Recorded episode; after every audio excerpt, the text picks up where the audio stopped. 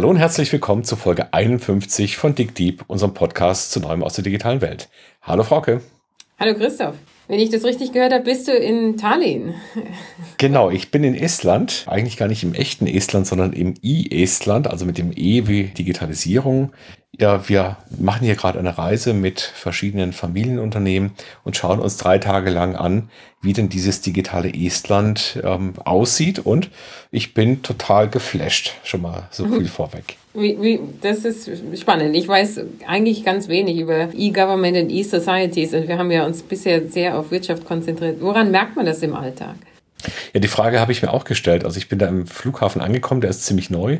Und dann fällt schon mal auf, naja gut, es sieht irgendwie so aus, wie man sich so eine Startup-Bude vorstellt. Also da steht eine Tischtennisplatte und ein Klavier und ein Schachbrett und was weiß ich. Ähm, aber ansonsten, naja, Menschen starren auf ihr Handy oder arbeiten am Laptop. Also erstmal sieht das aus wie auch bei uns zu Hause in Deutschland oder vielleicht auch in Amerika. Und dann hatten wir aber die erste Runde mit der Firma, der IT-Firma, die dieses E-Government-Programm in großen Teilen begleitet hat. Das ist ein Programm, was eigentlich 2007 gestartet hat. Und die Regierung hat sich die Frage gestellt, wie wollen wir uns denn eigentlich als Land positionieren? Jetzt muss man dazu sagen, Estland als Land ist kleiner als Hamburg oder München zum Beispiel. Okay. 1,3 Millionen Einwohner, mit einer Handvoll Städte auf dem Land ist eigentlich nichts mehr los. Also eigentlich eine sehr, sehr kleine, überschaubare Masse. Und das macht es natürlich auch einfacher, sich mit solchen Fragen zu beschäftigen. Und also, okay, E-Government, was heißt E-Government? Was ist deren Ziel? Keine Interaktion ja, also die Regierung, Personen? Ja, das, das ist ganz spannend. Also die, die Regierung hat sich ähm, dann irgendwann mal mit der Frage beschäftigt, was ist denn eigentlich die Zukunft von diesem kleinen Land? Estland ist zwar 100 Jahre unabhängig, das ist ein großes Jubiläum dieses Jahr, 2018, 1918, nur dazwischen war Estland eben viele Jahre dominiert, war Teil vom großen Russland-Komplex und ist dann freigelassen worden im Zuge de, dieses Frühlings und ähm, diese Unabhängigkeit ist noch gar nicht so lange her. Estland ist sehr klein und die Regierung hat sich tatsächlich dann eben mit der Frage auseinandergesetzt, was kann denn eigentlich so unsere Zukunft sein? Und kam drauf, wir müssen Digitalisierung können. Und Digitalisierung können heißt eben, naja, wir fangen mal als Staat an und überlegen uns, was müssen wir dafür eigentlich auf die Beine stellen. Dazu muss man sagen, Deutschland ist geprägt durch einen Beamtenstaat, den es seit 100 Jahren gibt. Estland hat keine Beamten. Das heißt, es ist völlig normal, mal fünf Jahre für den Staat zu arbeiten und dann auch wieder nicht. Mhm. Und deswegen steht auch viel mehr dieser Gedanke, was müssen wir eigentlich tun, damit es den Bürgern oder den Unternehmern gut geht in Estland, die steht viel mehr im Vordergrund. Ja, wenn man in Deutschland auf ein Amt geht, ja. Okay, aber was hat das mit dem Beamtenstatus zu tun? Das ist mir nicht direkt klar. Ich glaube, es ist eine ganz andere Herangehensweise. Also die Frage, die sich Estland gestellt hat, wie müssen wir denn eigentlich unsere Infrastruktur und unsere Prozesse des Staates gestalten, damit der Bürger möglichst gut zum Ziel kommt? Während wir in dem doch sehr etablierten Prozessen und Denkweisen in Deutschland eher das Gefühl haben, der Bürger kommt zum Amt und das Amt hat sich optimiert. Also wenn ich jetzt irgendeine Sache auf dem Amt brauche, einen neuen Personalausweis oder sonst was, dann gehe ich dahin, ziehe eine Nummer, habe bescheuerte Öffnungszeiten, warte, muss dann nochmal hingehen, um noch was nachzureichen und so weiter. Und da steht ganz klar nicht der Bürger im Vordergrund, was braucht denn der, mhm. sondern da steht eben der Ablauf des Amts okay, im Vordergrund. Okay. Und ähm, was hat jetzt, also was waren so die Bereiche, in denen ihr äh, Government schon durchgeführt wurde oder jetzt im, also vorhanden ist? Also das ist das, was mich vor allem geflasht hat. Die einfache Antwort ist alle Bereiche.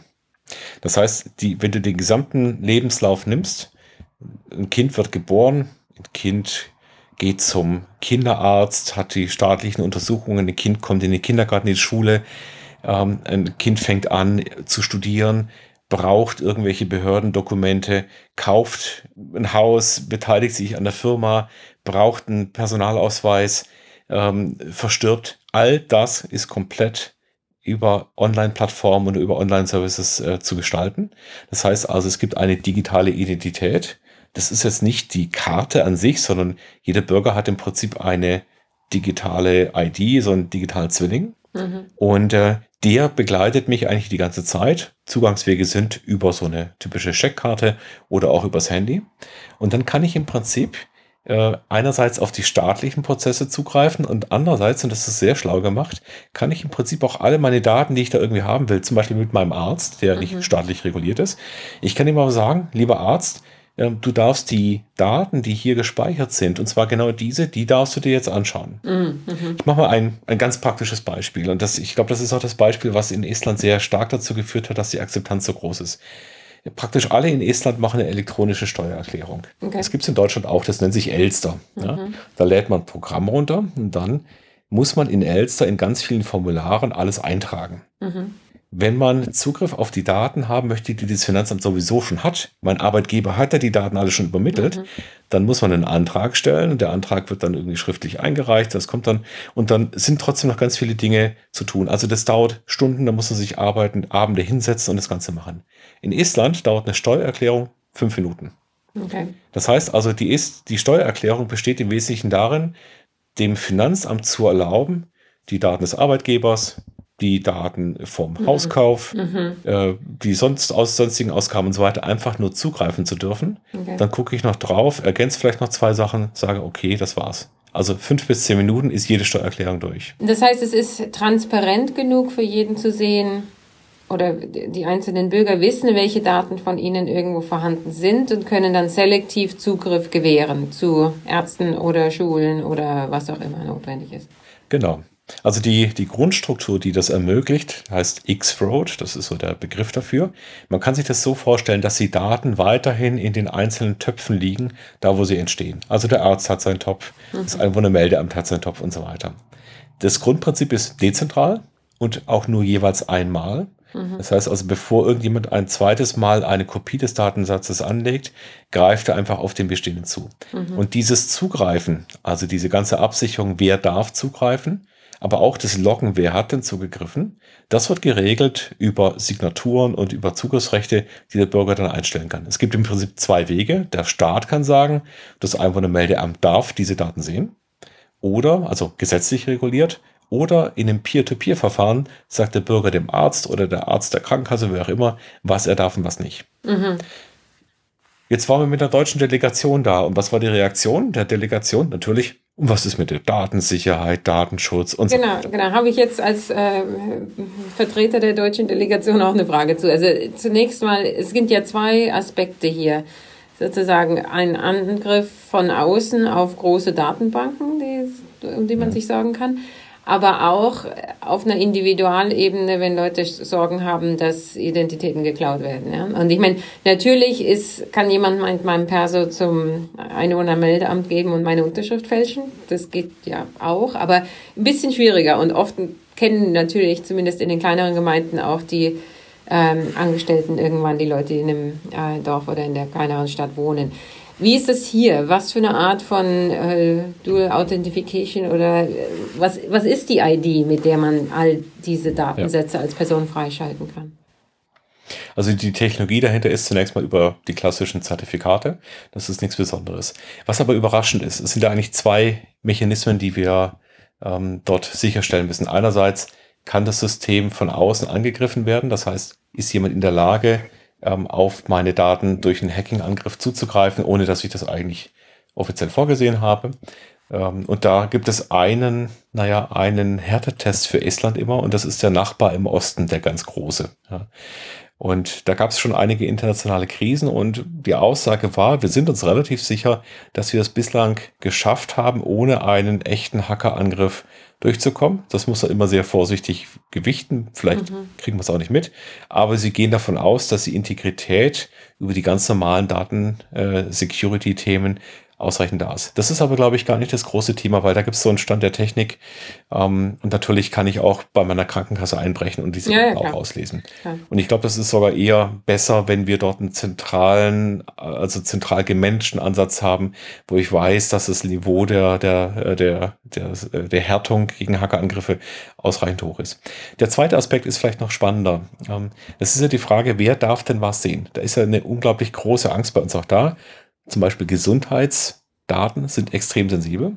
Und die erste überraschende Auskunft in Island war, hm, wir glauben eigentlich, dass unsere Datenschutzrichtlinien härter sind als auch die neuen europäischen Normen. Oh, wirklich? Das heißt, in, Deutschland zum Beispiel kann ich, wenn ich den Namen und einen Wohnsitz habe, kann ich deine Adresse erfragen. Mhm. Habe einfach ein Meldeamt, das kann, das geht in Estland zum Beispiel nicht. Das heißt also, diese Frage, wer darf was sehen, die muss geregelt werden. Und jetzt haben wir hier einen Zustand, das, das fand ich vom Sicherheitskonzept her ganz einleuchtend. Es gibt zwei Konzepte. Das eine Konzept ist wie so ein Zeitungskiosk. Mhm. Ja, stellt, man sich einen Kiosk vor, das hat eine kleine Lücke, wo der Mann rausguckt, dann reicht er die Zeitung raus und man reicht das Geld rein. Mhm. Aber das Kiosk als solches ist komplett hermetisch abgeschlossen. Es hat Glaswände äh, oder hat ein Gitter. Das heißt, die Grundidee ist, solange niemand in dieses Kiosk einbricht, ich regle das irgendwie ab und habe eine definierte Schnittstelle, ist alles gut. Aber ich brauche nur einen Stein zu nehmen und dann bin ich im Kiosk drin und kann alles sehen. Das ist die Situation, die wir heute bei den papierbasierten Dokumenten haben. Mhm. Also es suggeriert eine Sicherheit, wenn meine Krankenkasse das irgendwie in einem Aktenordner hat, aber mhm. wie jemand kommt in den Raum rein mit den Aktenordnern, macht sich Fotokopien oder nimmt das Handy mit und ich kriege das gar nicht mit, dass er eingebrochen ist und ich weiß gar nicht, wer die, diese Daten entwendet hat. Mhm. Das zweite Konzept ist, das ist wie ein Supermarkt. Also im Supermarkt ähm, könnte im Prinzip jeder irgendwas aus dem Regal nehmen und unter die Jacke stecken und rauslaufen. Also versuche ich über Überwachungskameras, über Scanner an den äh, Detektoren, an der Ausgänge und so weiter sicherzustellen, dass das nicht funktioniert. Mhm. Und das ist eher das Konzept, was man in Estland hat. Das Interessante ist jetzt, ähm, in Estland ist es so, dass jeder, jede Abfrage eines Datums registriert wird, mehrfach. Mhm. Also nehmen wir mal an, die Polizei fragt irgendein eine, ein Datum aus deinem Datenbestand ab. Mhm. Ja, dann wird das sowohl bei der Polizei als auch bei dir, beziehungsweise bei dem Topf, wo deine Daten liegen, registriert. Und du kannst dich abends an deinen Laptop setzen, mhm. kannst fragen, wer hat denn meine Daten heute eigentlich angeschaut? Das heißt also, du kriegst mit, mhm. dass mhm. ähm, jemand in deine Daten reingeschaut hat und du kannst dann auch äh, anschauen, war das legitim? Wenn es nicht legitim war, sind die Strafen extrem groß. Es gibt einen ganz berühmten Fall hier in Estland. Da hat ein äh, Polizist, weil er eifersüchtig war und seine Frau eine Affäre hatte, hat er angefangen, diesen Nebenbuhler einfach äh, abzufragen. Also wo wohnt der, wo arbeitet der und so weiter. Das hat er mitgekriegt, weil er das einfach sehen kann. Wer mhm. hat meine Daten angefragt? Es kam raus, dass es natürlich nicht gerechtfertigt war, weil es hier die, diese Affäre, mhm. diese Affärensituation war. Und er ist ins Gefängnis gegangen. Okay. Das gleiche bei, bei einem äh, medizinischen Unfall, bei eines Premierministers und so weiter. Also das heißt, die Transparenz zu wissen, da war was, ist viel stärker, als wenn ich irgendwann einen Aktenordner mhm. habe oder einen schlecht geführten Prozess, mhm. der mir diese Transparenz gar nicht geben kann. Was müsste denn bei uns passieren, damit äh, sowas möglich ist? Also die Bundesregierung redet ja viel über Digitalisierung und E-Government und äh, Open Data, wobei nach Open Data klingt das ja hier gar nicht unbedingt. Ähm, aber was sind so, was sind denn die Roadblocks, die man äh, möglicherweise entfernen kann oder müsste? Ja, also das Open Data Thema ist eher so zu sehen, es geht gar nicht darum, alles öffentlich zu stellen, sondern eine Infrastruktur zu stellen, die an sich sicher ist und die definierte Rechte und Verfahren hat, um Daten auszutauschen. Ähm, kleine Nebenbemerkung, weil die Frage ist bei unseren Zuhörern bestimmt auch da, nutzen die denn die Blockchain? Eigentlich nicht. Mhm. Denn das, was sie was die Blockchain liefern könnte, das können die auf diese Art und Weise selber äh, sehr viel besser liefern. Ja, das heißt also, dieses Thema dezentral, mhm. abgesichert, verschlüsselt und so weiter, dazu brauchen die die Blockchain nicht, das ist schon bereits umgesetzt seit mehreren Jahren. Also, was muss man können? Das, das Erste, was passieren muss, ist tatsächlich, dass man dem Staat vertraut. Also wenn ich nicht in der Lage bin zu sagen, okay, der Staat wird es schon so einrichten, dass das tatsächlich so ist, wie er es behauptet, dann kann ich so ein System mhm. natürlich gar nicht einführen. Denn die Frage wäre ja mhm. zum Beispiel, können staatliche Stellen diese Wege umgehen? Gibt es da Backdoors? Ähm, ist es wirklich so sicher, wie mhm. es behauptet wird? Mhm. Oder gibt es irgendwie andere Wege? Also das Vertrauen ist eine sehr, sehr wichtige Sache. Und die zweite Frage ist dann, hat man denn als Staat tatsächlich eine Strategie, wo man hin will? Also man kann sich das auch sehr, sehr schön anschauen im Internet. Da gibt es eine Webseite von eEstonia, die wir natürlich auch auf unserem Podcast dann verlinken werden. Da kann man sich anschauen, da steckt eine klare Strategie dahinter. Die ist 2007 erarbeitet worden für 2020. Mhm. Da stehen klare Ziele dahinter, die sind mit Maßnahmen belegt. Also das kann man sich sehr, sehr einfach runterladen. Äh, und dann ist da eine Roadmap da, die eben von, wir werden als als Government digital bis hin der, das Gesundheitswesen wird digital, die öffentliche Sicherheit wird digital und so weiter. So kann man Jahr für Jahr sehen, wie denn diese äh, Schrittweise war. Und das ist natürlich ein Diskurs, den man als Gesellschaft und auch als Regierung eben dann auch über mehrere Jahre durchziehen muss. Mhm. Was haben wir in Deutschland? Föderalismus. Das heißt also, ganz viele Themen sind überhaupt nicht von oben überhaupt durchsetzbar. Und wir müssten also 16 Bundesländer dazu bringen, sich auf so eine Roadmap zu einigen. Und da sehen wir schon das Dilemma, wir schaffen es ja nicht mal eine gemeinsame Bildungspolitik zu machen. Also das ist sehr, sehr schwierig. Heißt das, du siehst gar keine Chance, dass das in Deutschland schaffen, dass wir das schaffen könnten, dorthin zu kommen? Oder ist es, äh, brauchen wir ein Land oder vielleicht einen Stadtstaat, der da in Vorreiterschaft tritt? Gut, ähm, ich denke, eine Möglichkeit ist natürlich immer kleiner anzufangen, wobei wir natürlich sehr schnell dann an die Grenzen kommen. Es gibt ja seit ungefähr 2001 auch die Initiativen in der deutschen Behördenwelt tatsächlich digital zu werden. Aber dann kommt man eben sehr schnell an Stellen vorbei, in wie viel Systemen, es sind so um die 140, 150 Systeme, in wie vielen Stellen sind die Informationen redundant gepflegt. Also wo steht denn überall meine Adresse drin? Wo steht drin, äh, wer ich bin, wo ich arbeite und so weiter. Und dann werden wir feststellen, dass wir natürlich in so einem großen Zoo an Bestandssystemen eigentlich nicht vorangehen kann. Also der Weg mhm, zu sagen, ja wir lassen über einen Harmonisierungsprozess die Anforderungen und die Datenstrukturen erstmal zusammenführen mhm. und dann werden wir umschwenken. Das funktioniert nicht. Das heißt, das geht mhm. eigentlich nur, indem man sagt, wir lassen das Alte bestehen oder auslaufen und wir bauen etwas Neues daneben und sind in der Lage, da eben sehr viel flexibler zu gehen. Die Akzeptanz mhm. auf der Seite der Bevölkerung, wie kam mit der ersten Anwendung, die sie gebracht haben? Das war damals das E-Banking. Das war eine der ersten und auch mhm. am meisten genutzten Anwendungen. Das heißt also, die Banken haben einen sicheren Zugangsweg, um sich zu identifizieren. Das macht ja heute Bankier irgendwie anders. Und äh, dann kamen andere Sachen dazu, wie eben, eben dieses E-Tax-System, also die Steuererklärung, die mhm. natürlich eine massive Erleichterung ist. Und so kommt Punkt für Punkt dazu, wo der Bürger sagt, das ist klasse. Ich kann zum Beispiel mhm. in Island in wenigen Minuten äh, kann ich einfach ein, ein, äh, eine Firma eröffnen. Ja, also ich kann es komplett im Internet machen. Ich muss ja nicht zum Notar laufen. Ich muss ja nicht zu einem Amt gehen. Und äh, damit kann ich viele Dinge natürlich extrem beschleunigen. Mhm. Kann ich denn als Einzelner selbst auch schauen, welche Daten von mir zur Verfügung stehen und möglicherweise auch Fehler in den Daten korrigieren? Das ist ja häufig eine Sorge, dass da Informationen abgelegt sind, die vielleicht nicht stimmen oder dann sich weiter verbreiten, obwohl ähm, ja, ein Update notwendig wäre oder ähnliches. Mhm. Also zunächst mal ist es eine offene Plattform, auf der auch beliebige Unternehmen irgendwelche Daten einstellen können oder auch nicht. Das heißt also erstmal gibt es den mhm. kontrollierten Bereich der staatlichen Institute und dort ist es tatsächlich so, dass ich dann auch eine Transparenz bekomme über die Daten. Aber jede Firma kann sich auch anschließen und kann sagen, mhm. oh, ich möchte diese Plattform nutzen, um meine Daten zu machen. Und da habe ich natürlich keine Kontrolle, ob ich alles sehe oder ob ich an der Stelle tatsächlich Dinge habe, die die Firma eben für sich behält und trotzdem über mich weiß. Mhm. Dieses Verfahren, was der Staat hier anbietet, ist wie so ein digitaler Briefumschlag, in den ich irgendwas reinlegen kann. Was ich da reinlege, ist eine andere Frage. Zum Beispiel bei der Wahl. Und das ist eine ganz erstaunliche Geschichte. Also die, die Wahl über den Online-Mechanismus ist komplett akzeptiert. Das ist also eine normale Wahlbeteiligung, aber ich kann zu Hause am Laptop sitzen, ich kann irgendwo im Ausland sein und ich kann einfach elektronisch wählen. Und hier ist es der Umschlag, mhm. der praktisch mein Wahlergebnis transportiert. Der Umschlag sagt, ich habe gewählt. Das Wahlergebnis selber dann ist anonymisiert und äh, wird dann praktisch getrennt von mir als Wähler. Und über so einen Mechanismus kann ich dann eigentlich beliebige Daten als Infrastruktur äh, transportieren, absichern, mit einem Zeitstempel auch eindeutig äh, zuordnen. Und das ist im Prinzip genau die, äh, der, der Mehrwert, den eine Blockchain auch bieten würde, so wie wir es heute versuchen.